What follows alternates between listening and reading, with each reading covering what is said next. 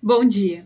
Nessa manhã venho te convidar a ler um texto que está lá no livro de Isaías, no capítulo 52, no versículo 7, que diz assim: Que formosos são sobre os montes os pés do que anuncia as boas novas, que faz ouvir a paz, que anuncia coisas boas, que faz ouvir a salvação, que diz a Sião: Teu Deus reina. O chamado de missão está presente em toda a Bíblia. E nessa manhã eu te convido a orar pela missão que Deus nos incumbiu aqui nessa terra. Mas não somente isso, te convido a ser um agente ativo para alcançar a vida de outras pessoas que ainda não ouviram as boas novas da salvação.